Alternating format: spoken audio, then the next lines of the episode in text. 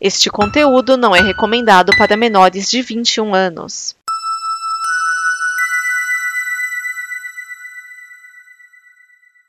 Obrigado por dar play neste programa. Em nome das pessoas que o fizeram, peço que você expresse sua opinião nos comentários e considere nos apoiar na campanha de apoio, seja no Apoia-se ou no PicPay. As informações e os comentários estão em nosso site comboconteúdo.com. Agora, fique com o programa. Há um universo em que as pessoas Genocida. outra E o Pitinho Bill? E o Pitinho Bill? Quem é desequilibrado não pode ser candidato a presidente da República. Nós temos um compromisso, nós. Isto cabe ao tempo demonstrar. Rachadinho. Há sempre uma figura oculta, que é um cachorro atrás.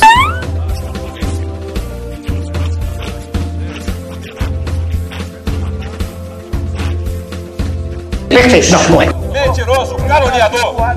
Isto é uma mentira. Filhote desequilibrado. Desequilibrado. Desequilibrado. Não tem coragem de defender desequilibrado. Que Deus tenha misericórdia dessa nação. DN Balbúrdia, o programa da visão crítica dos cínicos da política.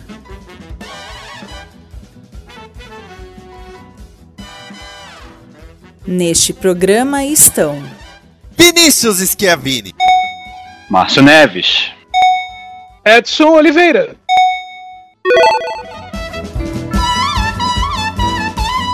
Esse é o Dani Balbúrdia, o programa que traz a visão cínica dos cínicos da política. Pela ordem, o relator Edson Oliveira. Eu, eu esperava naquela apresentação do Bolsonaro com os embaixadores, eu pensei que, tivesse, que ele estivesse usando a camiseta hashtag Hugo. e o que delata lá do Arragem Márcio Neves? É, foi crime político, sim. Não, não, não adianta dizer o contrário, polícia. É, foi até o título do No último programa. último programa. Foi crime político. Aliás, ah, ah, falando em crime político, né? ah, você tá falando do.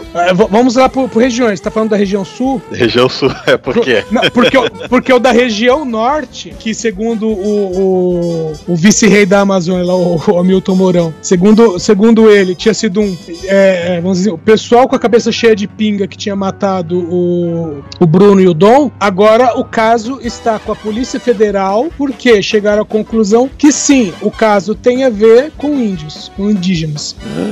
Eu tô passada, chocada. Meu, um dos suspeitos era um, era um peruano que vivia na Bolívia que tinha o nome de colombiano. É, é, não, era, um, era um. O cara é peruano e o apelido dele é Colômbia. E, esse, é, e é um traficante e tal. Esse cara, alguém ventilou que ele teria sido o mandante. Esse cara se entregou pra dizer que ele não é o mandante. Aliás, vocês viram que o, o, o, o cara que tava assistindo sobre o caso de Foz do Iguaçu, o cara que tava assistindo a festa na agremiação, que aí o Jorge Guaranho viu que era o tema PT, e Uhum. aí decidiu ir lá, esse cara que tava vendo a imagem se matou. Sim, o- é, é aquela coisa, né? Ele se matou, tudo leva.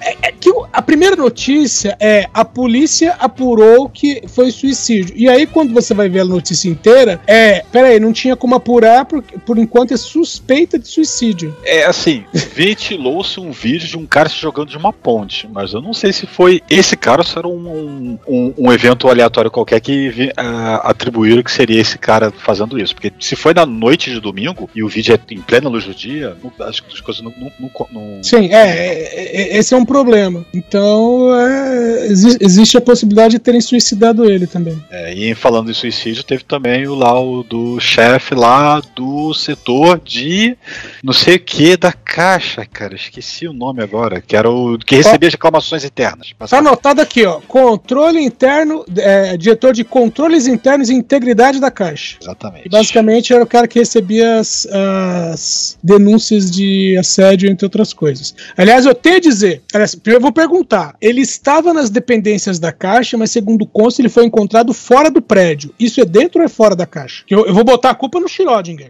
Eu preciso saber se é dentro ou fora da Caixa. Mas ele tava meio louquinho? Cara, isso aí foi outro caso estranho. Porque primeiro falaram assim: ah, ele foi encontrado morto no edifício sede do banco da, da, da, do- da Caixa, né? Edifício sede da, da, da- da Caixa. Ah, Depois falaram assim: ah, não, ele foi encontrado encontrado morto, mas na área externa. E, e é aquela coisa, encontraram caído. Ah, meu Deus, foi suicídio. Pulou da janela. Complexo, complicado. Muitas teorias conspiratórias. Bom, é, as demissões começaram, né? Que posso dizer.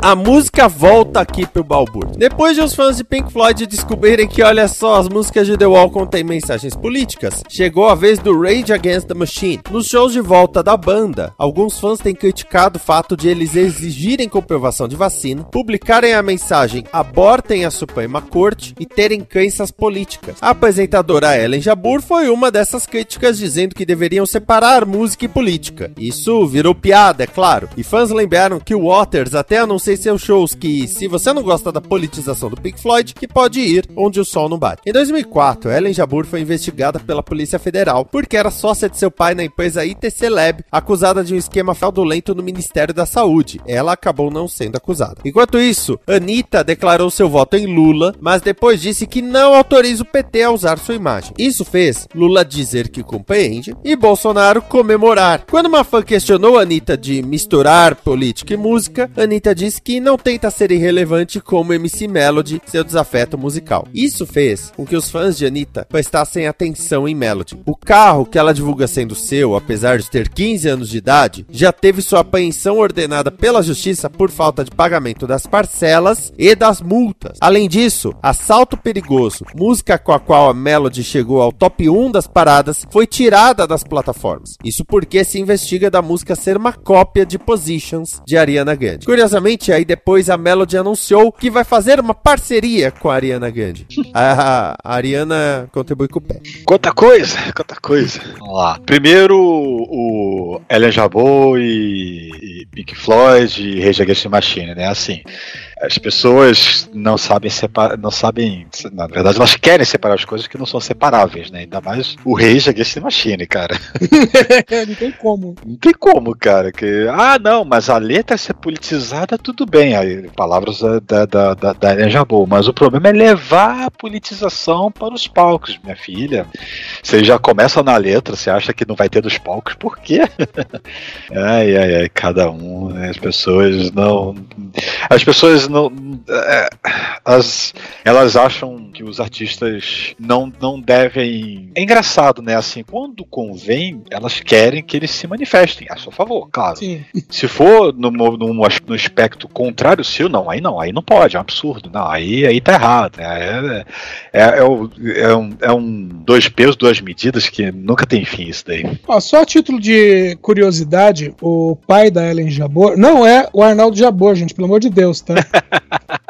o pai dela é o Jaisler Jabur Alvarenga, que era um lobista, veja bem, olha, existem lobistas no Brasil. E que no início dos anos 2000 é, foi pego no rolo da, daquilo que foi chamado de máfia dos vampiros, que era do mesmo jeito que tem hoje o rolo com o Ministério da Educação, sabe? Tinha um rolo naquela época com o Ministério da Saúde. Ah, aí fala assim, ah, em 2004, né? Durante o governo PT. Então, aí que tá. Era um bagulho que vinha rolando desde, do, de, desde 2000, não.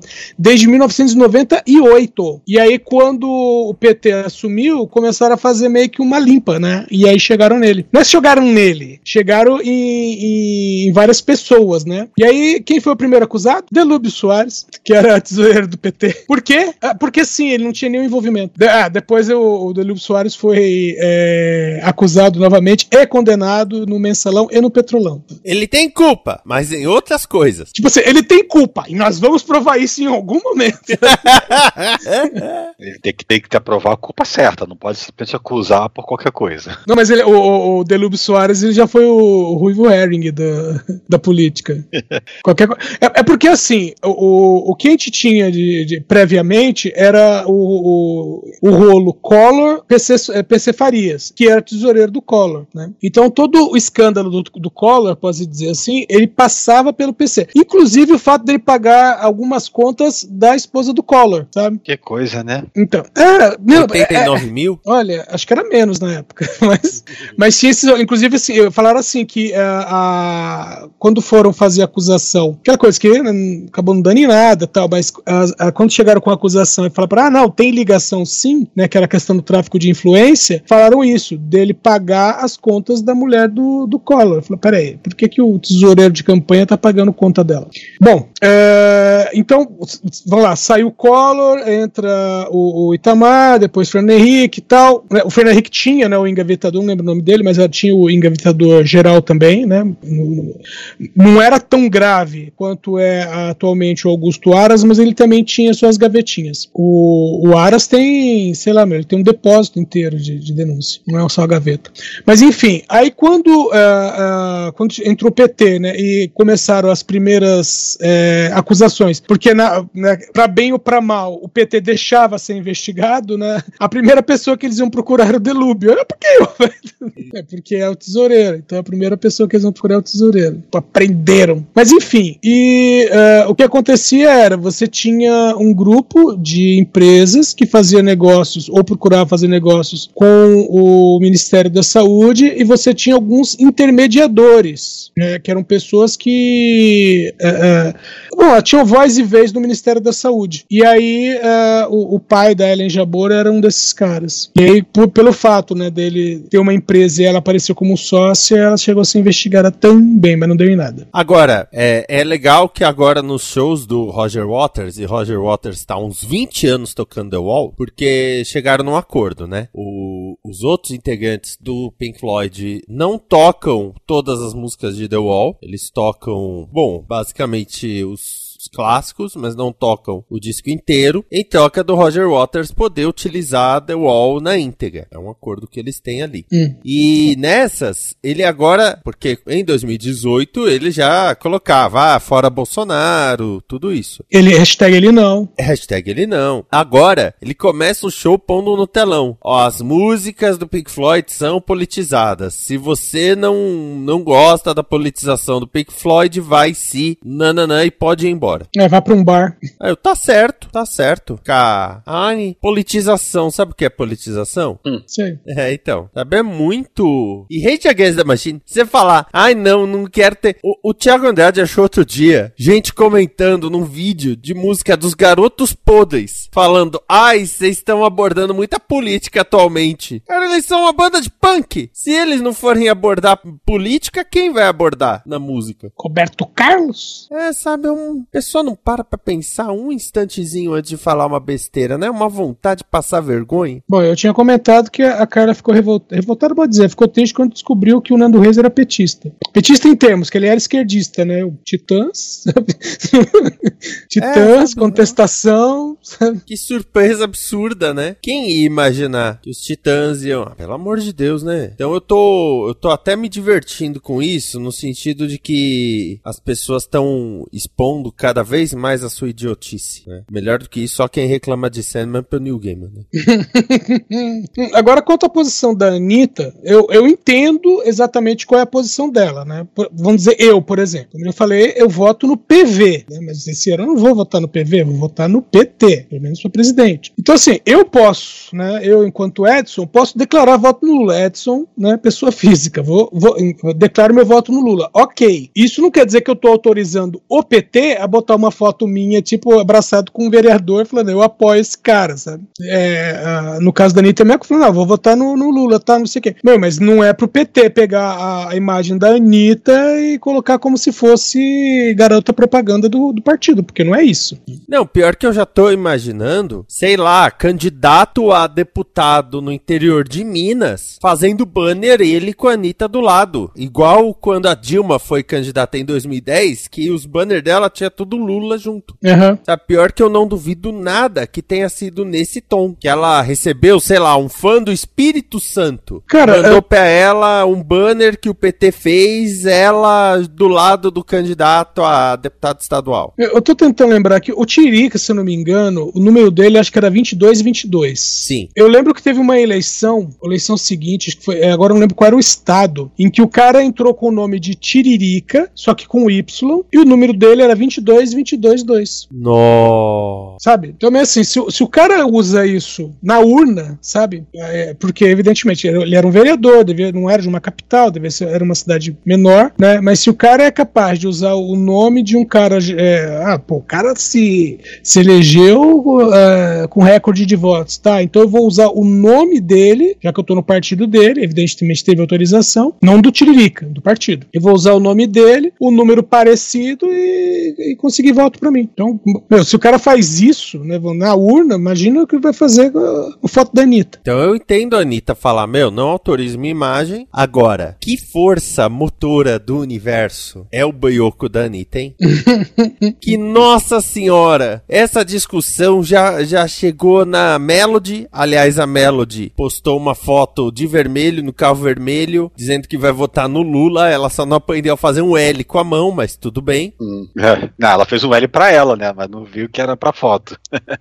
É, mas tem muita, eu vejo muita gente quando faz o L faz com a mão esquerda, em vez de fazer com a direita. E aquela coisa do, né, na, na foto sair invertido, né? Agora, aí esse lance, né, de, de começar, ah, mas e aí ela tá com. A, a Melody copiou a Ariana Grande. Aí a autora da música da Ariana Grande falou: peraí, deixa eu ver isso direito. É, foi o que aconteceu com o Latino, né? Quando ele lançou a versão da música do Psy, e aí todo mundo caiu matando, porque estragou a letra da música. E aí ele é, começou a brigar na- no Twitter e alguém resolveu dar uma olhadinha e descobriram que ele não tinha autorização pra fazer a versão da música do Psy. E aí foram olhar as outras músicas do Latino. E não sei se são todas, mas a maioria ele não tinha autorização pra ter feito versão. Agora, essa. A, a Anitta mandou uma jogada de Trivela espetacular em cima do, do, do, do, do engajamento do PT aí, que ela mandou essa, né, de que, ah, sim, que ela declarou voto ao Lula, né, isso ela, ela, ela divulgou e tal, né, mas aí, aparentemente, começaram a vincular ela a querer apoiar também o partido como um todo, senadores, hum. governadores, essas coisas, né, ela falou, não, não, não, não, não, não, não, calma aí, o meu lance é o Lula, não é o PT, aí deu aquele revertério, né, o Bolsonaro retuitou, aquela coisa e tal, e no final das contas era tudo uma jogada armada. Ô, Foi ô, tudo ô, intencional. Ô, Márcio, retweetou não. Deu um print e Print. tweetou o print porque ele foi bloqueado. Sim, sim, exatamente, porque é bloqueado. Pegaram o print, tweetou o print, né? Só que em nenhum momento ela deu, ela, ela até fez uma live, não sei se é Instagram, o que que ela fez um vídeo, né? Que ela divulgou, né? Que, que isso tudo é questão de engajamento, porque ela nunca cita, por exemplo, o nome Bolsonaro. Ela fala ah, Voldemort. Aí ela, por tabela, fala que temos que eleger então o Dumbledore, que seria o Lula, pra tirar o Voldemort. E ela fala que é tudo engajamento, por causa que o pessoal fica puto com ela, vai nos tweets dela, que tá fazendo, tá tudo gerando buzz de, de, de, de- de- do algoritmo, né? Assim, digamos assim, né? Eles ficam tanto retweetando, tanto vendo, tanto assistindo coisas dela, que acaba vindo para eles é, cam- campanha, publicidade ou indicações de pessoas relacionadas à esquerda, Lula, PT, essas coisas, né? Pra cima desse pessoal mais, é, digamos assim, menos engajado do espectro político, que vai ver o que, que tá acontecendo. Foi interessante que a Anitta falou: ah, temos que derrotar o Voldemort, vencer o Dumbledore, é, o Dumbledore tem que vencer, né? Ela falou essa coisa. Aí já vem: eu acho que você deveria levar as coisas mais a sério. Eu adoro quando alguém vem falando disso, porque a Anitta simplesmente para e fala: meu amigo, eu estou falando com um público jovem, eu preciso fazer eles se relacionarem com coisas que eles já compreendem, e é mais fácil fazer o jovem entender Harry Potter do que a política brasileira. Aí eu vou fazer o quê? Bater palma. Só me resta bater palma. Eu não boto palma, não, só pega pipoca. Porque a Anitta já mostrou que ela domina esse ambiente virtual, vamos dizer assim, né? Ela e o Celso Portioli, mas principalmente ela.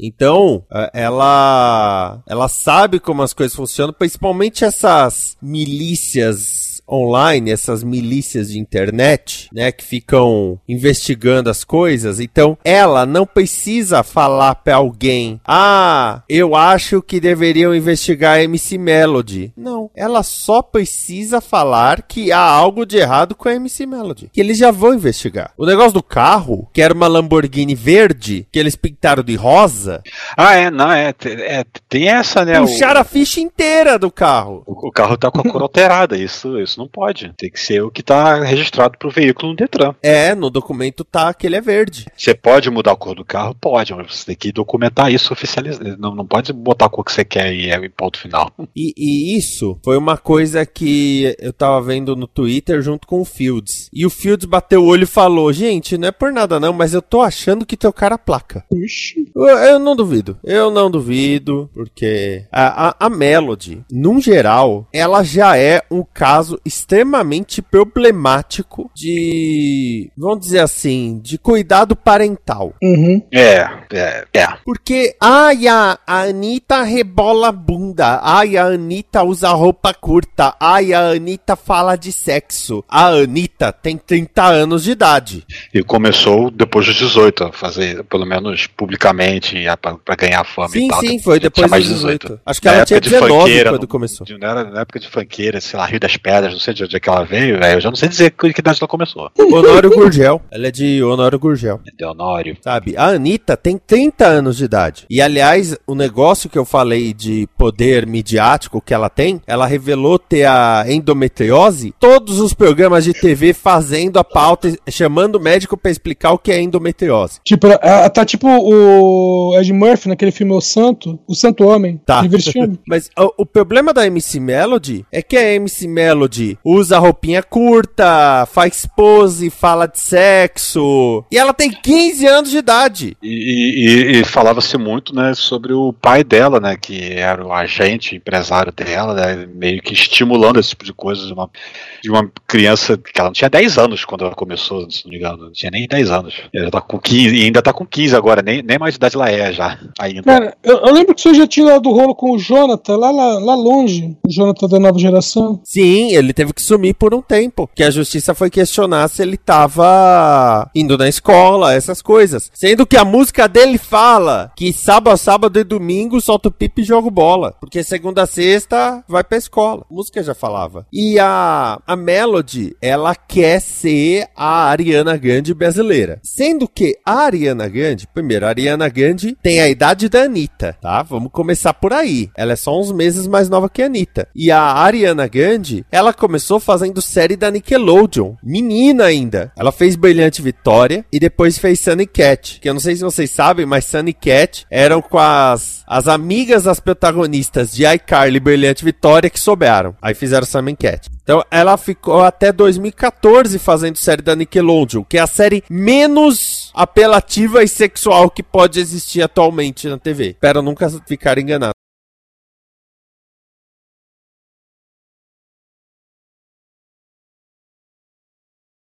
Agora nós vamos para o último, os presidenciáveis. Pão, parão, pão, pão.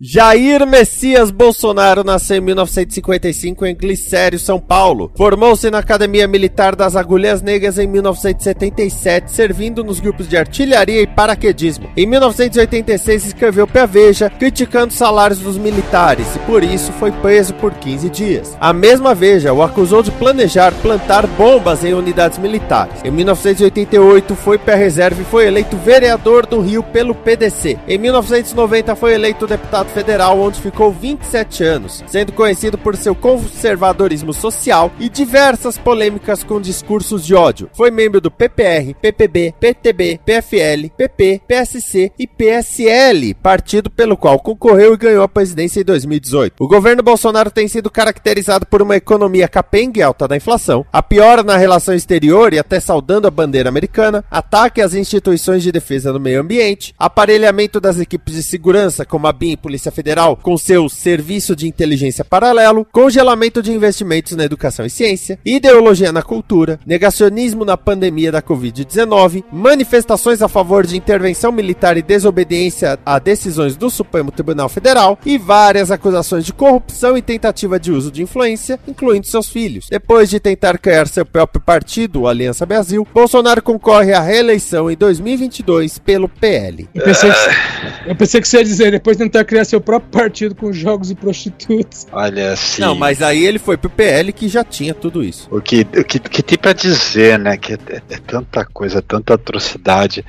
É uma quer- coisa que eu, Você quer em ordem alfabética ou cronológica? Uma coisa que eu não consigo, assim, é... me dói muito ver que tem pessoas que acham que esse governo está sendo ótimo e nada de errado está acontecendo, nada é culpa do, do, do- do governo, é sempre culpa dos outros, então tá tudo perfeito e tem que, ser, tem que ter mais dele para ele ser reeleito. É, é, Eu, não consigo entender até onde, como é que, como é que vai, esse fanatismo vai tão longe. É bom, dá para entender de certa parte, né? Pessoas que, que, que se abonadas de vida e, e não sentem no bolso, o aumento dos preços não, não afeta eles em nada.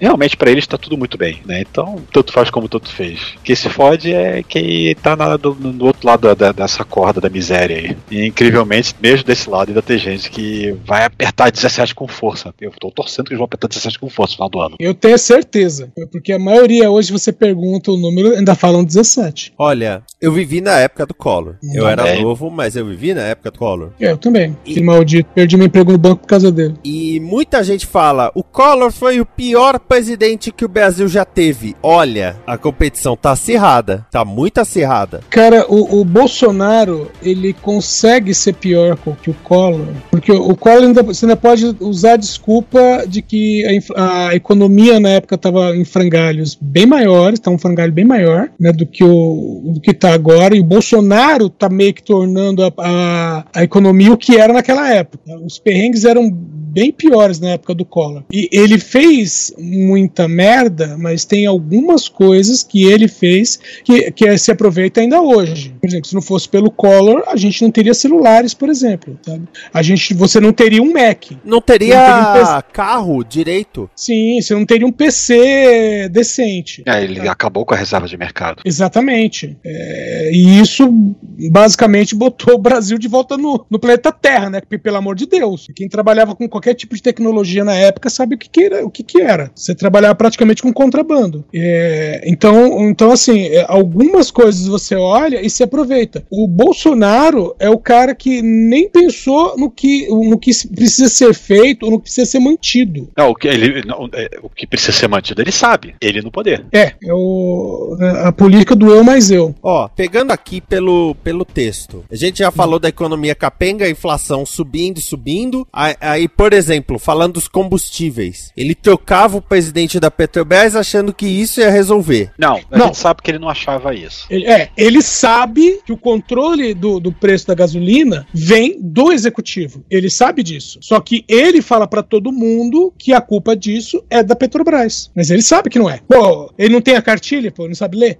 Tá bom, a cartilha tem figuras, ele não sabe ver as figuras? É, é, ainda bem que você já falou, porque eu ia falar que ler. é, Esses livros aí que tem um monte de letra amontoada, tem que parar. Aí, por Um exemplo, monte de amontoados de letra. Relação exterior. Es- essa reunião que ele teve com os embaixadores pra falar mal da urna eletrônica brasileira, aquilo foi tipo a cereja do bolo. Não é que, ah, não, a relação vinha ótima, mas agora. Não. Ele. Foi, foi como se ele dissesse, foi como se ele dissesse, existe algum país que ainda não fez cara feia pra gente? Vamos reunir todo mundo aqui e fazer isso de uma vez só. Lembra o episódio dos Simpsons? Que eles mapeiam pra dizer quais estados eles ainda não foram expulsos? Sim. Os Simpsons vão para Delaware. É nesse clima, sabe? Inve- educação, ciência, cultura. Pelo amor de Deus, a gente teve um secretário de cultura fazendo discurso nazista. E aí, ai, agora a Lei Rouanet não vai mais aceitar apologia comunista. Mas o nazi tá de boa. A campanha dele fala sem corrupção e sem pandemia. Se é sem,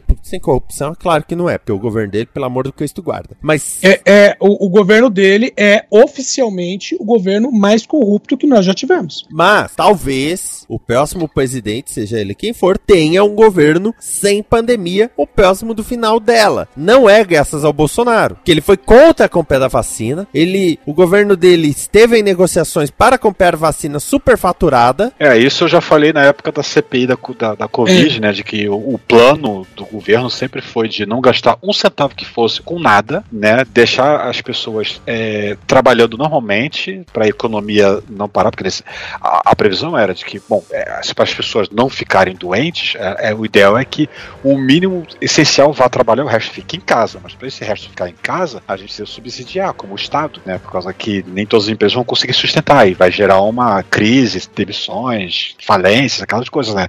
E para não ter esse custo, a ideia era mandar todo mundo trabalhar e vida que segue. Ah, mas tem a tem a doença aí, ah não, mas aí tem um remedinho, tem um remedinho que se você tomar, você fica bom, né? Então por isso que teve, teve essa, essa desculpa aí que ele sempre disse que o STF o impediu de agir, só que ele não disse o que, ele faria se o STF não tivesse, abre aspas, impedido ele de agir, né? Qual era a atitude que ele tomaria? A atitude que ele tomaria seria proibir qualquer proibição, né? E manter todo mundo, todos o comércio aberto, todo mundo trabalhando e, e, e, e se ficar doente, morrer, morreu, né? Cara, e... escondendo que as mortes. E o mínimo do mínimo, né? Que até o, o, a utilização de máscaras ele era contra. É contra, na verdade. Né? Qualquer medida que seja impositiva para poder se manter o, a, a, argumentação dele, ele, ele se movimenta contra. Vacinas, tá?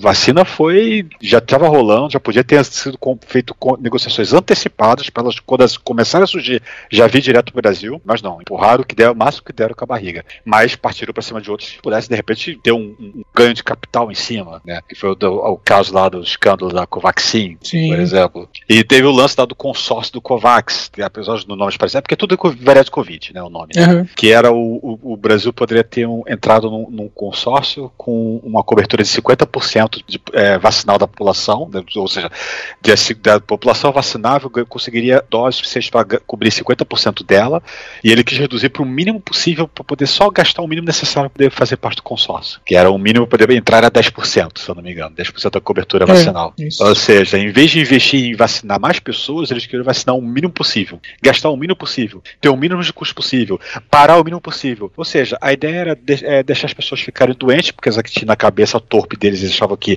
se muita gente ficasse morrer, doente, ia morrer um bocado de gente, mas rapidamente o vírus ia sumir, porque todo mundo ia ficar imune, né? E pronto, o problema passou. Só que hum, não ficou todo mundo doente, ficou muita gente doente e o problema ainda não passou até hoje. Fora as sequelas, né? Exato. A, a, a Covid longa, né? Pós-Covid. Sim. Tem muita gente aí que não sente cheiro e gosto de nada até hoje. Não, eu, eu vejo o, a parte neurológica, eu lembro, eu ve, lembro não. Eu vejo até hoje em pessoas que pegaram na, acho que ali na primeira onda ainda da, da Covid, que trabalham comigo e que simplesmente a parte de raciocínio lógico não voltou na 100%. Pessoal que trabalhar fazendo cálculo que agora depende de ajuda para fazer trabalho padrão. Detalhe, né? Adivinha quem esse pessoal votou? Justiça poética? Talvez, mas né, lamentável. Não, ainda tem a questão do Auxílio Brasil, primeiro auxílio emergencial, que ele queria dar 200 reais, aí fizeram subir para 600. Aí o Auxílio Brasil, que nada mais é que o Bolsa Família com esteroides, né? E nós sabemos que esteroides é. Esteroide não, é o Bolsa Família com, com séria deficiência de cálcio, porque eles mudaram o método de distribuição, o método de cadastro. Então, porque, por exemplo, o Bolsa Família exigia, por exemplo, que a criança estivesse estudando, a carteira de vacinação tinha que estar em ordem, documentação da família toda tem que, que estar em ordem. a metodologia, então. criaram uma fila imensa, ou seja, muita gente não conseguiu mais ter, né? Então tive que se cadastrar, né, para poder voltar a receber e e inicialmente isso foi é, estendido, né? Tá, o prazo agora está meio que indeterminado. É, vai ser um problema para o próximo presidente também, né? Gerenciar isso. Uhum. Mas a princípio ele, ele duraria só até o final do ano, ou seja, acabou, acabou supostamente acabou o mandato, morreu, morreu o auxílio, todo mundo com a mão na frente atrás. Cara, a, a gente está falando de, de, auxílio, né? Do Auxílio Brasil e Bolsa Família, ainda tem uma outra coisa, porque assim, é, é entre aspas, Bolsa Família ele acabou, né? Falar, ah, acabou o Bolsa Família Família. Ah, agora, agora vai ser o Bolsa Brasil, né, o Auxílio Brasil, certo? Aí você pensa, tá, uh, o governo, sei lá como é que funciona isso, mas eles tinham reservado um dinheiro que era para o pagamento do Bolsa Família, certo? Para os próximos meses, que seriam para os meses seguintes. Bolsa Família acabou. Entra o Auxílio Brasil. E você pensa o quê? Que esse dinheiro que era do Bolsa Família seria remanejado para o Auxílio Brasil. Não seria o correto? Não. O dinheiro que era, entre aspas, a sobra né, do, do Bolsa Família, ou seja, aquela verba não utilizada do Bolsa Família quando ele acabou, no final de 2021, foi redistribuído. 375 milhões foi para as Forças Armadas. É, tem mais essa. Sobrou. Ó, é. Sobrou entre aspas. Ó, o, ó, o, o governo é, remanejou cerca de 18,8 bilhões do, do Bolsa Família. Então, só para os militares né, foram, foram 375 milhões. É. Então, assim, uh, você pega qualquer área da vida, né, social, econômica, educação, cara, alimentação, alimentação o básico, sabe? É tudo ruim. Não tem mais o, o, os estoques, né? Como é que chama? O, os estoques de grãos? Isso, é, porque os governos anteriores, né? É, Isso começou no Temer, na verdade, não houve investimento para poder restaurar. É, exatamente, mas é aquela questão do, de falar assim, pera um pouquinho, cara, isso é, né? O certo é temos aqui o, o nosso, é, estoque regulador. O certo é termos o nosso estoque regulador, né? É, é o mínimo a se pensar. É, lá na época do Temer, né, eles meio que queimaram os estoques porque achavam que não, os estoques da, da iniciativa privada vai ser suficiente para suprir, né? a gente não precisa ter o nosso estoque próprio estatal, né? Só que a iniciativa privada, vendo que estava muito vantajoso exportar, vender para fora, liquidou com tudo. Aí tem estoque. Vendeu tudo quando, tinha, quando o preço estava bom e não, não, não, sobrou nada para as vacas, para a época das vacas magras. E agora não, praticamente não tem estoque de, de grãos nenhum, de, de nada. Exatamente. Então, assim, saúde, aquilo que o Márcio já falou tudo isso. Educação. Educação rifada, né? O Ministério da Educação em si foi rifado. E Vinícius, você falou, né, foi até bonzinho que você falou que o Bolsonaro é um conservador. Ele não é um conservador, ele é um retrógrado. E ele faz questão, né, aquilo que chamam de caquistocracia, né, que é, é o governo do, do pior com os piores. É, ele faz questão de ter pessoas piores que ele ao redor dele e que sejam tão ou mais retrógrados que ele. Aquela fatídica reunião ministerial de 22 de abril de 2020, uhum. que aí o, o, Moro fez com que ela se tornasse pública, porque ele falou de coisas que rolaram lá. Uhum. Aquela reunião você tem o Bolsonaro, o vice, o. O Mourão tava naquela reunião? Tava, tava. E você tem todos os ministros e alguns presidentes. Presidente da Caixa tava lá, velho. Do Banco Central. Do Banco Central tava lá, da Caixa também. Eu lembro bem dele. Acho que só o Mourão não falou merda. Ah, o. O, o pobre do Tais também. É, o Taishi, ele tava querendo se esconder. Ele, ele foi descendo na cadeira pra ver se ninguém notava ele. O Moro não tinha como, porque o Moro tá, tava do lado do Mourão. Mas assim, sério, é, é uma reunião, é uma, uma mesona quadrada, né? Em forma de quadrado. Aí o. Acho que era o BH Neto, ia chamando um por um. Tipo, Fulano, agora é a sua vez de falar merda. Cicano, agora é a sua vez de falar merda. Sabe? Ó, eu falei do presidente da Caixa, tô vendo aqui, ele está em linha reta com o presidente na mesa. Em linha reta. Então, ah, vamos chamar o do meio ambiente. Ah, passando a boiada. Vamos aproveitar e a, aprovar todas as coisas que a gente quer. O da educação. Odeio povos indígenas. Odeio. É, aí ele vai dizer. Não, calma, calma, que aí ele vai te acusar de fake news. Ele disse que ele odeia o termo povos indígenas. É um povo só. Quem quer, quer, quem não quer, dá de ré. Sabe? E vai chamando um a um. O, a, a Damares, é claro, mas a Damares é, é, é mestre nisso. Cara, quem foi o cara que sugeriu é, reabrir cassinos e a Damares falando que, que era contra. É, o do turismo. Foi o... o turismo. Foi o cara do turismo. Então, e, e, com um detalhe, né? A Secretaria de Cultura foi pra pasta do turismo porque o então secretário de Cultura tinha treta com o ministro da Educação, que era o Vélez, né? É. Cara, aí saiu o Vélez, aí teve o Weintraub, que é esse pulha. Aí depois dele ainda teve aquele cara que falsificou o, o currículo. O Decotelli. Aí veio o pastor. Cara, tamo bem arranjado, hein? Pera, pera aí, tem, é, o Decotelli pelo menos é garantir o selo, né? Selo Decotelli de veracidade. Cara, é impressionante. Se os Saturday Night Live fosse feito no Brasil, e Rafinha Basta, eu tô falando feito de forma correta, eles iam ter assunto pra duas edições por semana, que era muita palhaçada. O Cacete Planeta, no, no seu tempo áureo, ia se arregaçar. Cara, o TV Pirata, de vez em quando eu procuro esse vídeo. O TV Pirata teve um desse, que era o, o Sarney conversa, começa com o Sarney conversando com, com aquela coisa, aquela que era conversa unilateral, sabe? Você não sabe o que são outras pessoas, mas eram uns caras de terno, e ele conversando, falando, não, pode deixar que eu vou resolver. E aí ele sai do, do, do escritório dele, abre a porta, e ele tá na cozinha de uma casa, né? na cozinha assim, no refeitório de uma casa, né? Na Copa. Aí tem um monte de gente sentada, né?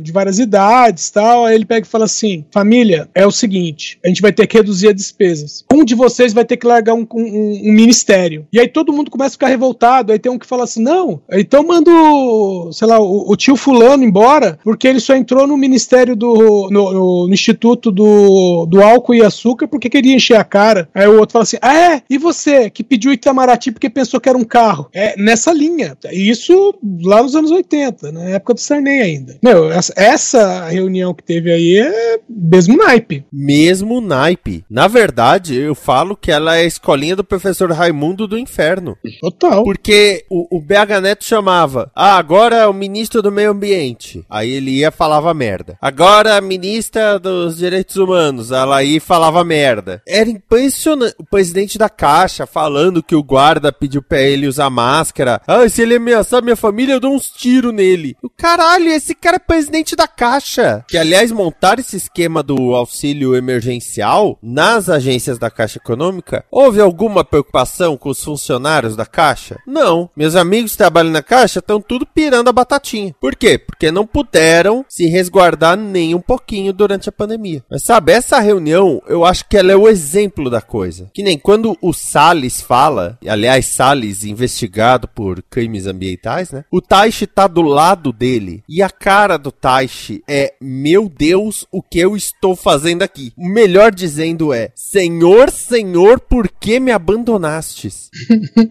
Sabe? É Aquela coisa, dá vontade de levantar, ir lá fora, olhar assim. Não, sala de reuniões, é isso mesmo. Não é nem um hospício, não. Não, é, é, calma. Então, assim. Só não é oficialmente. O Bolsonaro, como deputado, era um deputado bosta. Sim. Ele era do chamado baixo clero e ele se gabava que usava o apartamento funcional para comer gente, né? Então ele era um deputado bosta. Foi eleito Cara... porque foi uma voz de um povo que queria falar as barbaridades dele sem, sem nenhuma restrição. Foi eleito, agora se diz presidente. É. É, teve, é. teve, teve dois fatores aí. E teve o antipetismo. Teve o antipetismo. Não, na verdade, então vou dizer que teve, teve o antipetismo, mas esse antipetismo não é tão forte quanto, quanto é, se acha que é. é. Exatamente, porque o antipetismo podia ser qualquer outro, exceto PT, sabe? Então, uh, vamos dizer, você tem um fator desagregador que é o antipetismo, é. mas é, houve os fatores agregadores. Bom, pr primeiro fator, o Lula estava preso e não poderia concorrer, apesar do PT ter insistido, que foi uma burrice, né? Mas, é. enfim, paciência.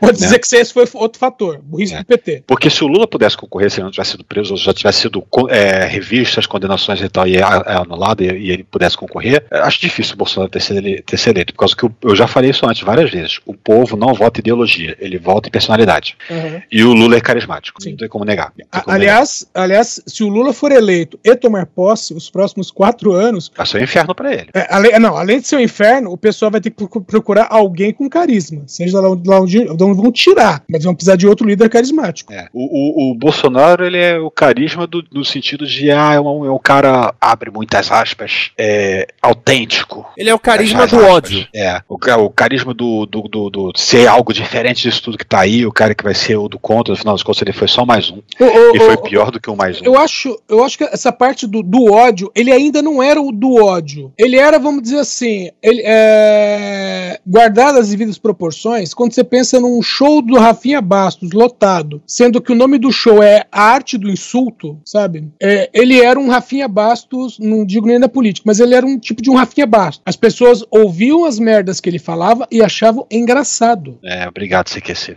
É. Aí, o primeiro fator que eu, que eu, eu, falei, os três fatores. Teve o antipetismo, que ele não é tão forte quanto, quanto as pessoas dão crédito que ele seja, uhum. né, porque tanto que se o Lula pudesse ter concorrido, esse antipetismo não ia, não ia nem arranhar a, a, a eleição dele. Não, e não o, só isso. O segundo fator. O, segundo Ô, Márcio, fator, né, o- é, mesmo com, anti, com né, entre as, esse antipetismo e sem ter o Lula, o Haddad ainda ficou em segundo lugar e foi para segundo turno. Pois é. Antipetismo, que não foi tão forte. Lula estar preso, não poder concorrer, e foi um erro do PT querer insistir que ele pudesse ser candidato, né? Sim. Pegou muito mal. Né? O PT, PT pisar na bola e pegar mal é com ele mesmo. E o terceiro foi a facada. Não tivesse levado aquela bendita facada e sobrevivido, é, é, ele não teria ganho, ganho notoriedade, não teria ganho tanta visibilidade, né? Ele seria só aquela coisa esquecida lá, aquela, aquela anedota lá que estava concorrendo para a presidência. E ele não Eu- teria desculpas para não, não participar dos debates e outras coisas, né? Tanto que ele participou de um debate, sei lá, antes da facada. É, ele tinha, acho que faz, ah, dizem que ele participou de dois, eu lembro de um que ele tinha participado. E aí botou a- a- as, as, a- as anotações na mão, que é três, três coisas lá, que é, É isso, exatamente. segurança, não sei o que, educação, sei lá. Eu tentei três coisas importantes, o que é, não sei, borrou. É, mas uma das primeiras frases do Flávio Bolsonaro logo depois do atentado foi: Meu pai tá eleito. Assim, era, o, era o up que ele precisava na campanha. Pois é. Então, esses três fatores aí foram o que contribuiu para essa aberração ter sido eleita. E ele sabe que ele não vai, não vai ser reeleito. Ele sabe que não vai. Pode ser que ele suba um pouco aqui e ali, é, mas ele- ele- não tem, assim, a menos que aconteça uma tragédia, ele não vai ser reeleito. né? A menos que ele dê um golpe, ele não vai ser reeleito. A menos que ele cancele as eleições, nunca, não vai ter mais eleições no Brasil, ele não vai ser reeleito. É, só que todas essas coisas, por exemplo, há um golpe. Um golpe sozinho ele não dá, tá? depende de outros fatores. Apesar de parecer que os militares até poderiam, né, Não, se, se, um se golpe, tiver um, mas- se tiver um novo 64 militares dando golpe, ele tá fora da jogada. Porque o militar não vai querer que. Ah, dá, a gente agora vai assumir o controle. Sai, Bolsonaro. Você, a gente quer saber de você daqui, sai fora. Cara, ele, ele- se houver um golpe militar, mesmo 100% militar, Bolsonaro é preso imediatamente. Tem nem. Tipo assim, ah, não vai ser caçado, não vai voltar pra. Não, não, vai preso. Por? Porque você tem um monte de crime nas suas costas, velho. E, e aquela coisa, você viu como é que funciona o, o tribunal militar, né? É. Só, ver, só, ver, só escutar aqueles áudios, né, que soltaram outro dia. Caramba, eles já dão o, o veredito antes, é tipo a rainha de copas. É tribunal cardassiano. Você já é culpado. Agora, o tribunal é só pra formalizar a culpa. Cara, eu passei por isso na igreja. É um, é um da- um dos motivos pelos quais eu não recomendo igreja evangélica. As palavras do pastor foram exatamente assim: rapaz, você não vai sair daqui sem uma punição, entenda isso. Aí eu dei minha própria punição. Falei, Pera um pouquinho, porque pra cada coisa que eles falavam, eu, eu, eu- eu rebatia. Eu falei, peraí, aí falou: você não vai sair daqui sem, sem uma punição. Eu falei, beleza, dá o regulamento aí. Eu fui no regulamento e falei, aqui, ó, seis meses. Tá bom pra vocês? Ótimo, então. Eu fui punido por uma acusação falsa, punido, né? Fui acusa- teve uma acusação falsa que não permaneceu e, e eu, entre aspas, criei minha própria acusação pra poder ser punido porque eu não, não ia sair sem punição. Enfim. Bom, é golpe, né? Autogolpe. É, é, apoio. O, o, o apoio que ele poderia ter é todo relativo a dinheiro liberado. E nesse exato momento, ele não tem mais o caixa, não tá mais com ele. Não é ele que manda. Exatamente. É, é o Lira. Arthur Lira é foda. E, bom, a- a- a- enquanto a gente grava aqui, a gente tá há pouco mais de dois meses né, da, da ele- das eleições, então. E como o Lula já disse, chupa igual um picolé, depois joga. É, exatamente. Então, assim, recu- recuperar o prestígio, né? Se é que houve um dia um prestígio, né? Um prestígio real, não. Agora, o que me incomoda mais no Bolsonaro não é toda a merda que ele fez nesses quatro anos, esses quase quatro anos. O que me incomoda mais é a quantidade de merda que ele fez desde o começo e nunca mexeram uma palha pra tirar ele. Cara, só, só dele enaltecer o Ustra no- lá do impeachment da Dilma. De, Sim. Se, se, se ali naquele momento tivessem feito um, um conselho, uma comissão. Comissão de Constituição e Justiça. É, tivesse um. O Conselho de Ética, Conselho de Ética. Conselho de ética, se tivesse ido pro conselho de ética lá, não, peraí, você não pode, é, tortura, torturador, condenado e tal, não pode. E ele fosse já condenado ali, né, perdido o mandato, já teria cortado mal pela, pela- não pela raiz, mas já tinha cortado o troco no meio. Mas teria dado um basta, né? É, exato. Mas o cara sempre foi muito retrógrado, ele sempre foi tudo. Da, que, ele, que ele falou que era lá atrás, lá no início da entrevista, que ele sabe que era, que era a favor de tortura, que o regime militar matou pouco, tinha que ter matado mais, né? Que eleições não resolvem nada, que só um golpe é, resolveria tudo, matando mais de 30 mil, coisa assim, né? É isso aí que é essa pessoa, né? Que as pessoas querem ver se governando assim. É, como eu falei, ele vence a questão de ser o carisma do ódio.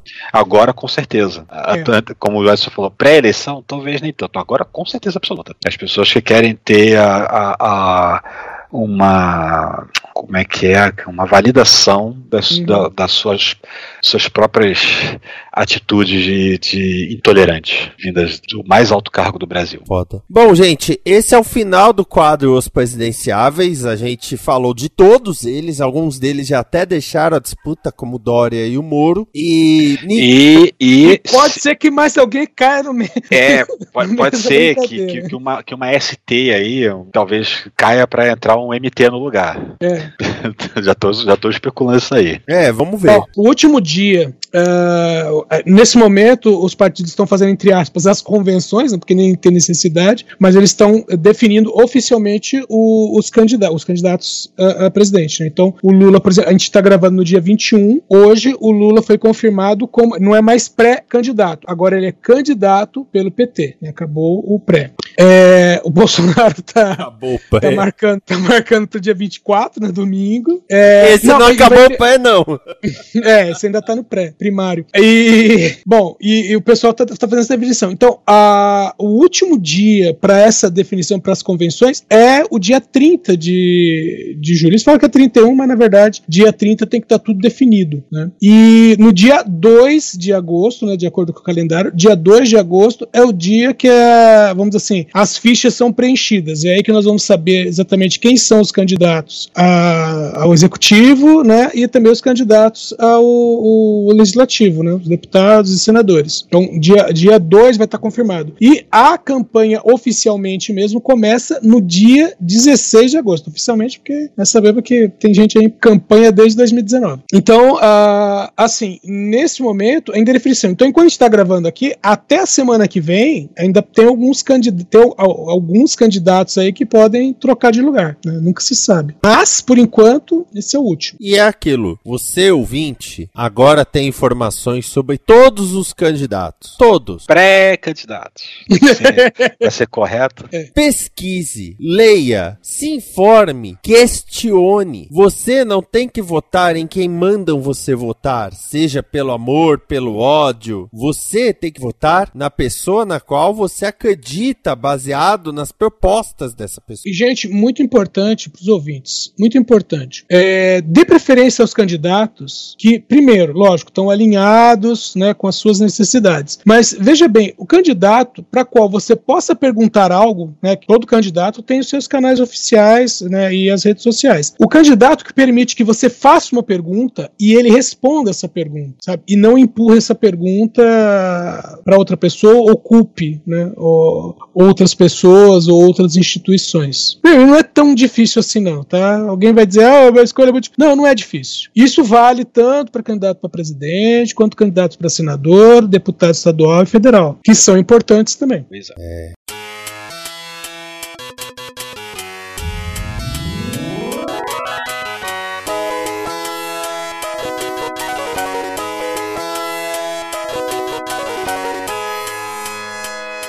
Agora nós vamos para as nossas plaquinhas, as nossas queridas e amadas plaquinhas. As plaquinhas são, parece episódio Simpsons, legal pacas, puta que pariu, me sinto no filme teste anos 80, como deve ser, That's Entertainment, ai carai, Los Hermanos tocando ao fundo, Alan Alan, babaca, e você é um filho da puta, se eu pudesse eu matava mil, você é burro, se fudeu e eu fico nervoso. Começamos com o Edson. Cara, eu vou puxar a plaquinha e você é um filho da puta. E você é um filho da puta!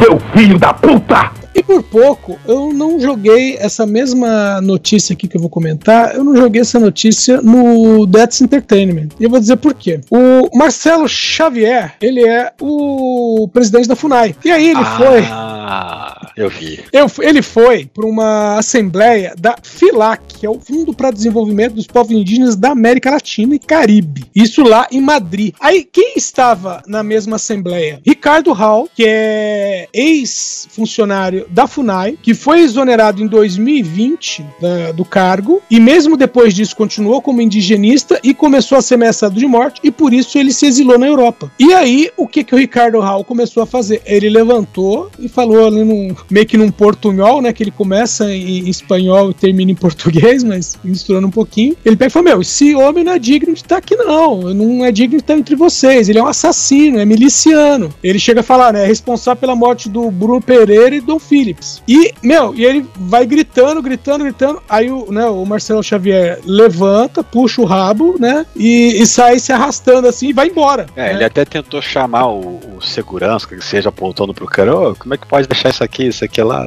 Ele vai, ele mesmo É. se levanta com a equipe dele e vai embora. Aí ele vai embora, e quando ele tá indo embora, o Marcelo Xavier fica, vai! Não, Marcelo, desculpa. O Ricardo Hall fala, né? Vai, seu miliciano, vai embora mesmo, miliciano. Então eu ia colocar isso no Death's Entertainment, porque Death's Entertainment. Mas a hora que ele fala, seu e você é o miliciano, seu miliciano. E, e aquela, é, aquela coisa, né? O, o, o Álvaro do Meteoro chegou a falar, tipo assim, vale alguma coisa, assim? Ah, não, qual a importância? Talvez não seja tão importante, mas é gostoso demais. Meu, e, ah, e é- esse, essa situação é aquilo que a gente vai ver a partir de janeiro de 2023, se Deus assim o quiser, sabe? Assim o permitir, porque vai ser bonito. Márcio Neves. Bom, eu vou repetir o da semana passada, eu vou mandar um puta que pariu. Puta que pariu! E o puta que pariu vai ser pelas consequências, né, as conclusões, parcialmente pelo menos, do, do assunto principal da semana passada, que foi o caso lá, né, do, do assassinato do Marcelo Arruda pelo Jorge Garanho. E no dia seguinte, a nossa gravação teve atualizações. Teve lá a conclusão do inquérito policial, pelo menos, né, expresso, rápido, por causa que, sei lá, eles tinham um prazo para cumprir, senão coisas não poderiam acontecer, sei lá o que aconteceu. E que basicamente, ai, vamos lá, vamos, vou tentar aqui. Basicamente, concluiu-se que o Marcelo Arruda morreu porque ele provocou a própria morte, de acordo com o que dá a entender pelo que a policial lá, né, que assumiu o caso lá no lugar da outra de- de- deu como conclusão, né?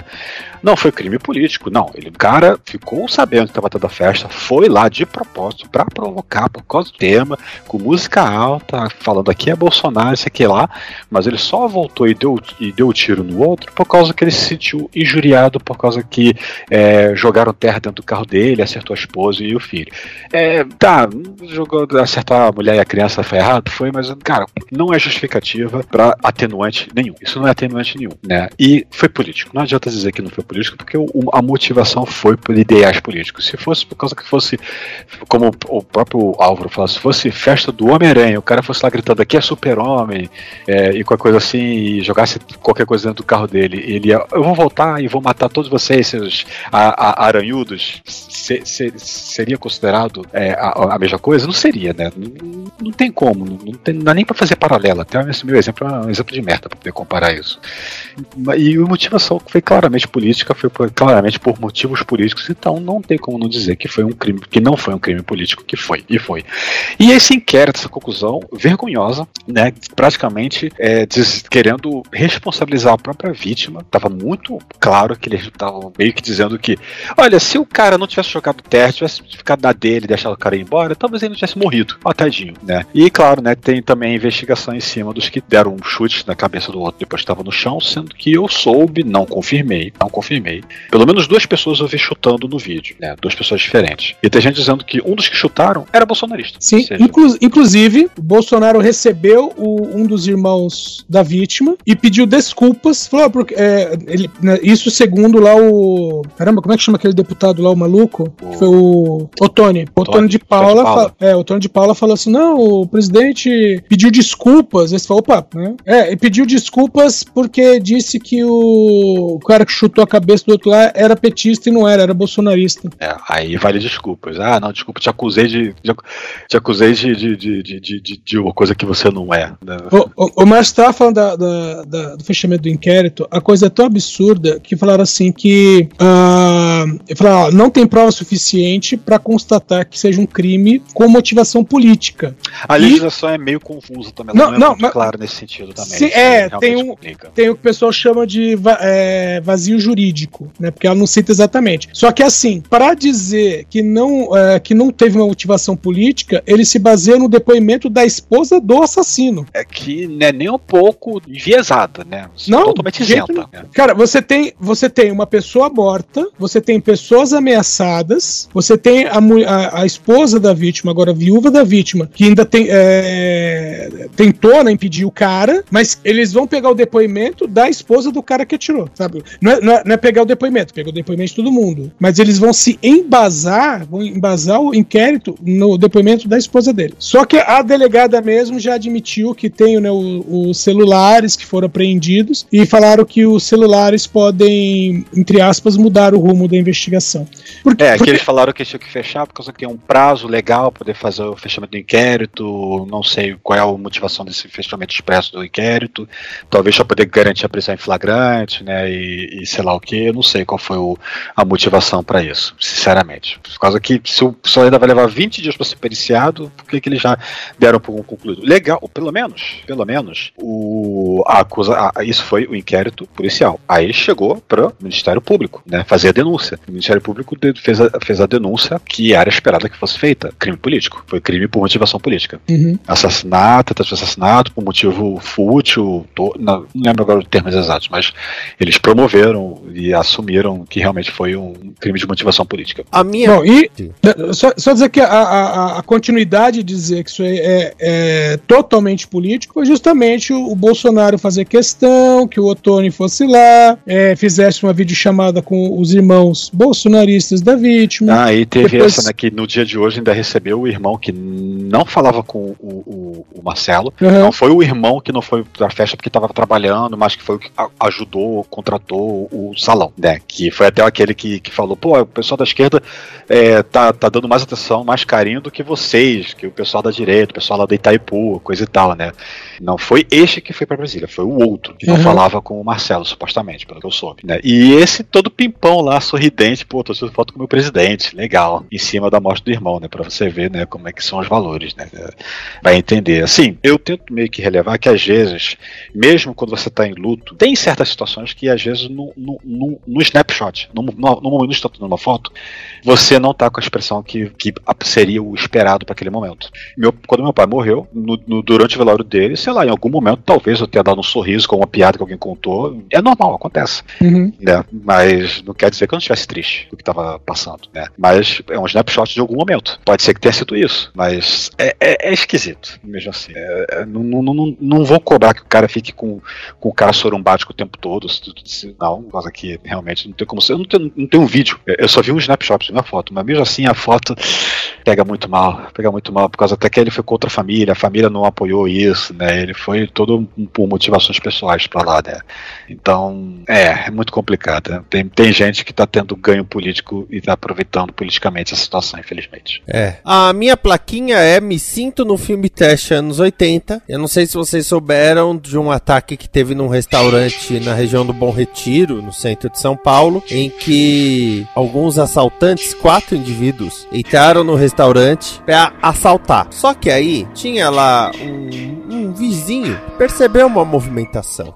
Aí ele foi andando até lá, abordou dois dos bandidos e saiu atirando nos dois. Foram 17 disparos. Ele acabou matando um deles. E por conta disso, os outros indivíduos que ainda estavam dentro do restaurante decidiram, por proteção, manter quem estava no restaurante como refém. E aí teve toda uma negociação com a polícia para que eles pudessem se render. Então, se esse cara não tivesse chego querendo bancar o, o, o Dirty Harry da coisa, talvez não tivesse escalonado pra uma situação com reféns. Reféns que tinha até uma criança no meio. Esse cara que atirou nos bandidos, ele é CAC. Ele não é policial, ele não tem porte de arma. Ele é um CAC, que é colecionador, atirador esportivo ou caçador. É, o, o, isso configura vigilantismo, o que é crime. Exatamente. Porque você ser CAC quer dizer que você pode ter uma arma e que você pode carregar essa arma até o local do clube de tiro. Mas você não pode andar por aí portando a arma. Ele estava porte de arma é portando a Porte arma. de arma, porte de arma tá muito relaxado depois que o Bolsonaro assumiu realmente.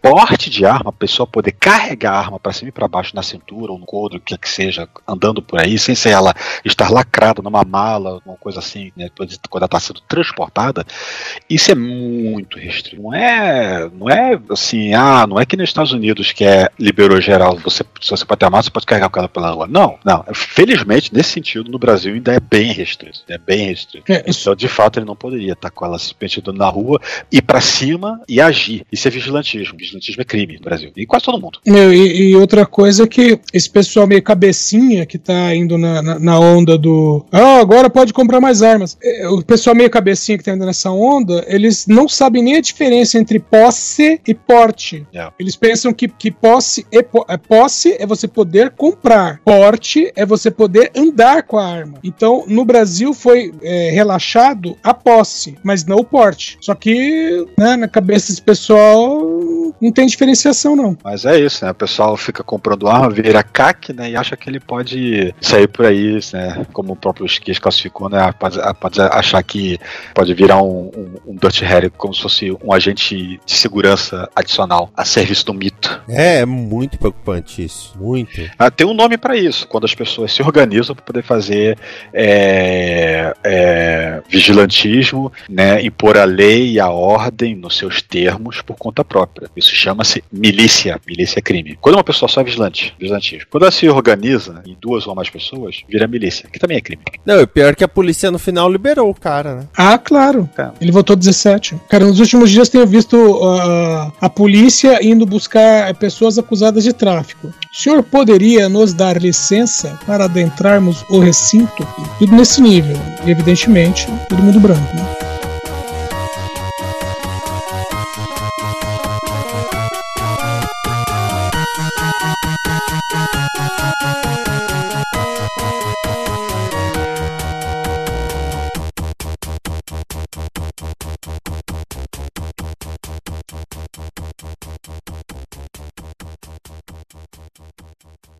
Esta é uma produção da Combo.